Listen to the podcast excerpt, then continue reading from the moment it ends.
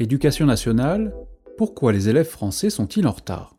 Un article de Clément Fournier, rédacteur en chef chez YouMatter.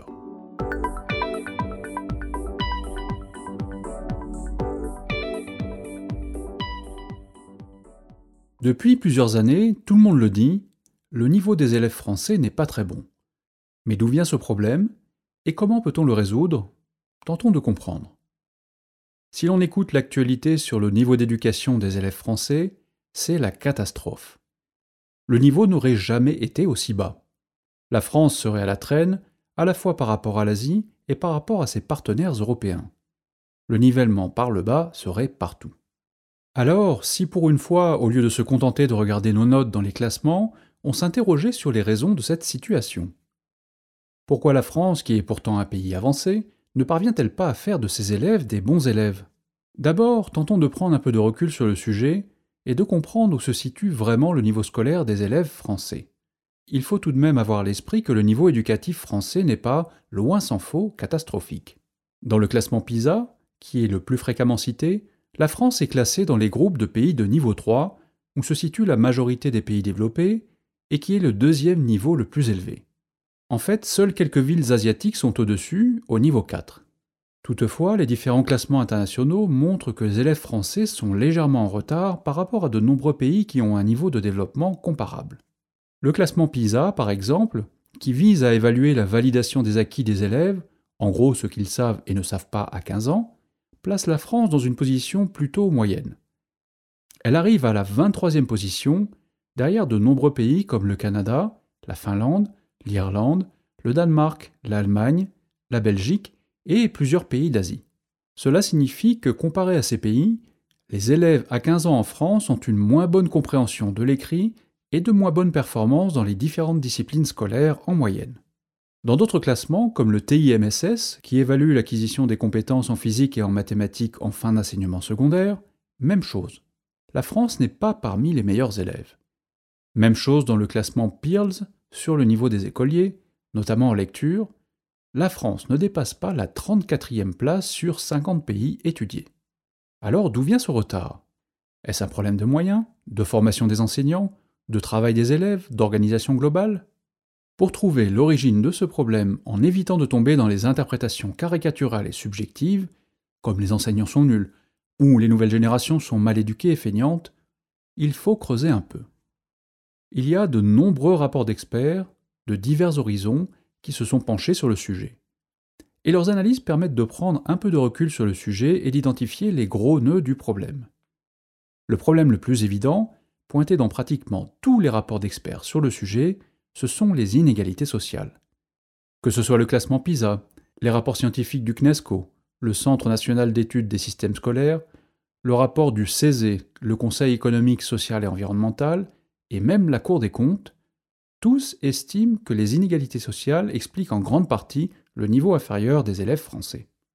C'est un constat sociologique logique et relativement évident. Lorsque les parents n'ont pas le temps et surtout pas les moyens d'aider leurs enfants sur le plan scolaire, les élèves s'en sortent moins bien. Est-ce à dire que la France est un pays plus inégalitaire que les autres? Pas nécessairement. Sur l'indice de Gini qui mesure les inégalités économiques, la France se situe dans les 30 pays les moins inégalitaires, avec un score de 30 sur 100, 0 étant l'égalité parfaite et 100 l'inégalité totale. Mais si l'on regarde bien les différents classements relatifs aux performances scolaires, on constate que la plupart des pays qui devancent la France sont aussi des pays qui sont plus égalitaires que la France. C'est le cas de la Finlande, de la Belgique, mais aussi l'Allemagne, la Slovénie, la Suède, le Danemark, la Norvège ou le Japon. Il est donc assez clair qu'il existe en France des inégalités persistantes qui se ressentent dans le système scolaire. Et en principe, le rôle de l'école est en grande partie de lisser ces inégalités, de faire en sorte que les élèves qui ne sont pas aussi favorisés sur le plan socio-économique et culturel rattrapent le retard par rapport aux élèves privilégiés. L'idée étant qu'à l'issue du système éducatif, chacun dispose à peu près des mêmes savoirs et compétences. Sauf que visiblement, l'école française ne fait pas bien ce travail. Le classement PISA démontre ainsi que la France fait partie des pays où l'écart de réussite entre un élève défavorisé et un élève favorisé est le plus élevé. Deuxième problème, là aussi pointé dans de nombreux rapports, un manque de suivi des élèves. Là encore, la Cour des comptes lui a consacré un rapport, et c'est aussi une problématique au cœur des recommandations du CNESCO. Le problème est aussi évoqué par les rapports PISA et même par l'inspection générale de l'éducation nationale. L'école française a du mal à identifier clairement les élèves en difficulté scolaire, et ceux en grande difficulté, et surtout, elle a du mal à les prendre en charge. Pour relever le niveau global des élèves, c'est logique, il faut d'abord savoir identifier les élèves en difficulté et leur apporter l'aide nécessaire pour rattraper ce retard. Or, un élève en difficulté nécessite plus de temps, plus de suivi, un suivi individualisé, du soutien scolaire, des devoirs et des apprentissages adaptés. Et là encore, la France n'est pas très efficace. L'inspection générale de l'éducation nationale ou la Cour des comptes estiment que les procédures et les moyens ne sont pas suffisants et ou pas adaptés. Ainsi, dans le rapport PISA, on note que les élèves français sont parmi ceux qui déclarent que leurs professeurs les aident le moins individuellement et leur font le moins de retours individuels sur leur travail et leur progrès. Et c'est assez compréhensible. La France est aussi parmi les pays de l'OCDE où les classes sont les plus chargées. 20% de plus qu'en Allemagne, par exemple, et à des niveaux comparables à ceux du Mexique. Dans ces conditions, il est donc difficile pour les professeurs d'accorder beaucoup de temps individualisé aux élèves en difficulté afin de les accompagner et d'orienter leurs efforts. Bien évidemment, ce problème est aussi lié au précédent. Si les élèves les moins favorisés sont en difficulté et qu'on ne les suit pas individuellement, ils ne risquent pas de s'améliorer. Enfin, dernier problème, la question de l'évaluation des acquis. Encore une fois, ce problème fait l'objet de rapports multiples des différentes parties prenantes et experts du sujet, Cour des comptes, l'hygiène, le CNESCO, et on trouve même un rapport d'information parlementaire sur ce sujet. En France, les notations ne sont pas harmonisées, l'évaluation des élèves est morcelée, elle change d'un établissement à l'autre, d'un enseignant à l'autre. Et surtout, l'objectif de l'évaluation des élèves n'est pas toujours très clair. Certaines un objectif quantitatif, 80% d'une classe d'âge doit avoir le bac, quitte à remonter les notes. Sert-elle d'outil de gestion, savoir qui passe et qui redouble Sert-elle à hiérarchiser les élèves À donner à l'élève et aux autres acteurs éducatifs un cadre pour comprendre sa propre progression Si l'on ne définit pas plus clairement les objectifs généraux et pédagogiques de la notation, et que l'on ne dispose pas d'outils d'évaluation plus harmonisés, alors il est évidemment difficile d'identifier les élèves en difficulté et de les accompagner dans leur progression. À une période, le système français a tenté de pallier ce problème par la mise en place d'évaluations bilan ou d'évaluations diagnostiques, le plus souvent nationales, à des périodes clés de l'apprentissage des élèves, mais ces dispositifs n'ont pas été toujours clairement accompagnés et les moyens mis à disposition pour la gestion du suivi de ces évaluations n'ont pas toujours été à la hauteur. Et surtout, ils n'ont pas forcément mené à des changements structurels sur l'évaluation des acquis au quotidien, toujours peu harmonisés. Aujourd'hui, jugés trop complexes à mettre en œuvre, ils ont été supprimés ou rendus facultatifs pour la plupart. Évidemment, on peut trouver d'autres raisons expliquant en partie les difficultés de certains élèves français. On peut par exemple s'interroger sur la gestion des programmes et des méthodes pédagogiques au sein de l'éducation nationale. Mais globalement, les différentes parties prenantes du système éducatif français semblent se rejoindre pour conclure que ces trois grandes raisons, inégalité, manque de suivi, manque d'évaluation, expliquent en grande partie le fait que les résultats moyens des élèves ne soient pas nécessairement très bons. La plupart des élèves en difficulté traversent le système sans être identifiés, sans être suivis, et les politiques de lissage des inégalités semblent inefficientes. Bonjour, c'est Pierre-Yves Sanchis, le fondateur de YouMatter.world, le média que vous êtes en train d'écouter. Avant de poursuivre votre écoute, je tiens à partager quelques mots avec vous. Avec YouMatter, notre vocation est de vous aider à mieux comprendre les grands enjeux de notre société en prenant le temps de creuser l'information et de recouper les sources, pour vous proposer une information fiable et de qualité. Et face aux urgences sociales et environnementales, nous pensons que cette information doit rester libre pour tous. Vous partagez les mêmes valeurs que nous? Lors de votre prochain passage sur youmatter.world, je vous invite à découvrir en haut de votre page comment soutenir notre travail. Bonne écoute et à très bientôt Bien évidemment, on ne résoudra pas ces différents problèmes par un coup de baguette magique ou une mesure d'ajustement superficielle. Ce sont des problèmes profonds qui ont des racines jusque dans l'organisation sociale française. Les inégalités sociales, par exemple, ne sont pas uniquement du ressort de l'école. L'existence de populations défavorisées, souvent regroupées sur les mêmes territoires et donc les mêmes établissements, n'est pas un problème qui dépend stricto sensu de l'éducation nationale. C'est un problème socio-économique un problème de mixité sociale lié à des phénomènes comme la gentrification. Néanmoins, on peut déjà agir en faisant en sorte que l'école ne soit pas encore un lieu de ghettoisation supplémentaire, faire en sorte qu'élèves défavorisés et plus privilégiés se mélangent par exemple, notamment dans les périodes clés d'apprentissage qu'est l'école primaire, c'était le rôle supposé de la carte scolaire qui fait l'objet depuis 20 ans d'intenses débats. Mais plus concrètement, si l'on regarde les propositions faites par les différents rapports, elles convergent toutes plus ou moins vers les mêmes directions. D'abord, il s'agit de réorienter les moyens, financiers et humains, pour les affecter prioritairement au territoire, aux établissements et aux élèves en difficulté. En 2012, la Cour des comptes avait ainsi envoyé au gouvernement un référé faisant des préconisations sur ce thème. Elle constatait qu'il arrivait régulièrement que des établissements connaissant des difficultés scolaires importantes soient, paradoxalement, moins bien dotés en moyens financiers que des établissements d'un meilleur niveau.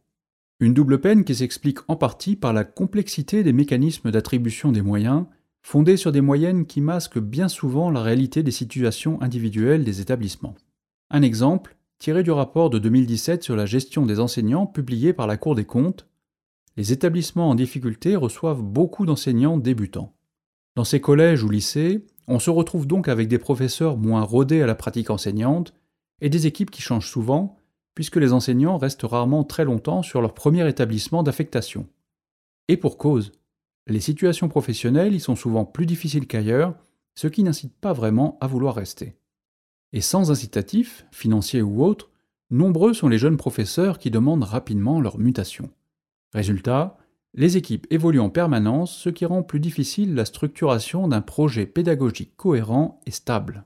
Des conclusions similaires sont décrites dans le rapport CNESCO sur les inégalités sociales et dans bien d'autres rapports. En gros, si l'on résume, il s'agirait de donner aux établissements en difficulté plus de moyens, plus de personnel d'encadrement et d'enseignement, plus de moyens financiers, plus de moyens de formation. Avec plus de moyens, il serait évidemment plus facile pour les enseignants de dégager du temps pour aider et accompagner les élèves en difficulté. D'abord parce que si l'on dispose de plus de moyens humains, il est possible de faire des classes plus petites. Plusieurs études montrent que des classes moins chargées mènent généralement à des résultats scolaires plus satisfaisants, notamment pour les élèves les plus en difficulté. C'est notamment le cas lorsque les réductions d'effectifs au sein des classes permettent aux enseignants d'adopter des méthodes pédagogiques différentes, telles que l'évaluation formative, le tutorat ou le suivi individuel. Plus de moyens, cela veut dire également plus de temps accordé aux professeurs pour la formation continue.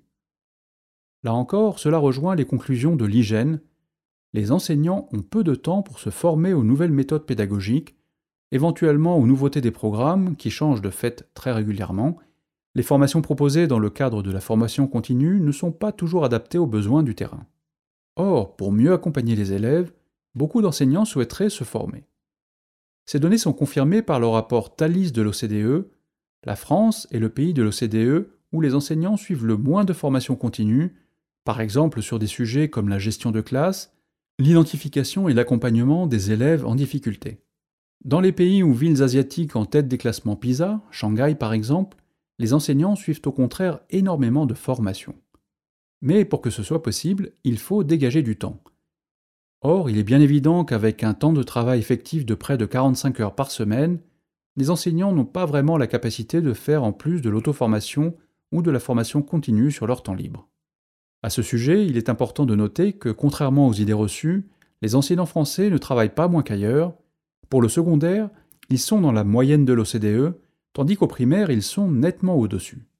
Enfin, plus de moyens, c'est aussi plus de personnel encadrant pour gérer l'orientation ou le comportement des élèves, mais aussi les tâches administratives et la vie de l'établissement. Autant de tâches qui, face au manque d'effectifs, sont aujourd'hui bien souvent prises en charge par les enseignants, en plus de leur travail. Enfin, reste la question de l'évaluation des acquis, indispensable pour identifier les élèves en difficulté et accompagner leur progrès. Sur le fond, la notation fait partie de ce que l'on appelle la liberté pédagogique. Chaque enseignant est libre, dans le cadre des programmes fournis par l'éducation nationale, de choisir comment transmettre ce programme aux étudiants. Et cela inclut évidemment la façon de noter les élèves. Le problème, c'est que face à une hétérogénéité toujours plus grande des niveaux des élèves, de leurs besoins et de leurs difficultés scolaires, l'hétérogénéité des méthodes de notation n'est pas forcément performante pour identifier les problèmes. Par exemple, si un élève a des notes correctes en français mais de très mauvaises notes en histoire, on peut penser qu'il a simplement des difficultés en histoire. À moins que l'enseignant de français soit plus généreux que celui du cours d'histoire, et que la note correcte en français cache en fait un problème plus profond de compréhension de l'écrit qui expliquerait en partie les mauvaises notes en histoire. Il y a donc un véritable enjeu à trouver des méthodes de notation un peu plus harmonisées, permettant aux professeurs d'identifier, individuellement et collectivement avec leurs collègues, les élèves qui ont besoin de soutien. Mais aussi de penser des méthodes de notation qui permettent aux élèves de mieux comprendre leurs lacunes, les attentes pédagogiques, les critères de notation. Ces dernières années, les professeurs ont été nombreux à réfléchir à ces questions et à travailler ensemble au sein de leurs établissements avec leurs collègues pour définir de nouvelles méthodes. De l'évaluation formative aux nouvelles échelles de notation, numériques, alphabétiques, aux réflexions sur l'explication de la note aux élèves. Les rapports d'experts ont aussi fait des recommandations variées allant dans ce sens. Mais encore une fois, le manque de temps et de moyens rend difficile la généralisation de ces initiatives. Et lorsqu'elles donnent l'impression d'être imposées par le haut, elles ont du mal à convaincre dans le corps enseignant. Parmi les pays bien classés dans les rapports PISA, on note aussi qu'ils sont nombreux, notamment en Asie, à effectuer des évaluations diagnostiques au cours de la scolarité. Si ces évaluations servent un projet pédagogique et permettent de fournir aux élèves en difficulté des soutiens, elles peuvent en effet s'avérer très utiles. Mais là encore, cela demande d'y allouer des moyens, ce qui n'est pas forcément évident dans un contexte où l'on cherche par ailleurs à réduire les dépenses de l'éducation nationale. Sans moyens, l'organisation de ces évaluations représente pour les établissements et les enseignants une nouvelle contrainte à gérer, sans retombées positives évidentes. Là encore, pas de solution miracle donc. En résumé, le problème du niveau éducatif des élèves n'est pas simple, bien au contraire. Avant toute chose, c'est un problème de société qui laisse certains élèves issus de milieux défavorisés sur la touche. Mais au sein de l'éducation nationale, c'est aussi un problème systémique d'allocation des moyens. Il semble aujourd'hui plus que jamais nécessaire de fournir aux établissements, aux enseignants et aux élèves qui en ont le plus besoin les ressources nécessaires pour sortir de la précarité éducative. Des moyens qui devraient servir à améliorer les processus éducatifs, que ce soit en termes de suivi des élèves, en termes de méthodes de notation et de méthodes éducatives nouvelles. Le problème, c'est que ces dernières années, les réformes de l'éducation nationale ont eu beaucoup de difficultés à s'attaquer à ces problèmes de fond. Bien souvent motivées par d'autres objectifs, notamment d'équilibre financier, les réformes se sont attaquées à tout, les programmes, les rythmes scolaires, le temps de travail des enseignants, l'organisation du collège, celle du lycée. Mais aucune réforme n'a sérieusement cherché à répondre aux grands problèmes de fond, l'allocation des ressources envers les acteurs les plus en difficulté, et en particulier là où se créent les différences de niveau les plus fondamentales, l'école primaire.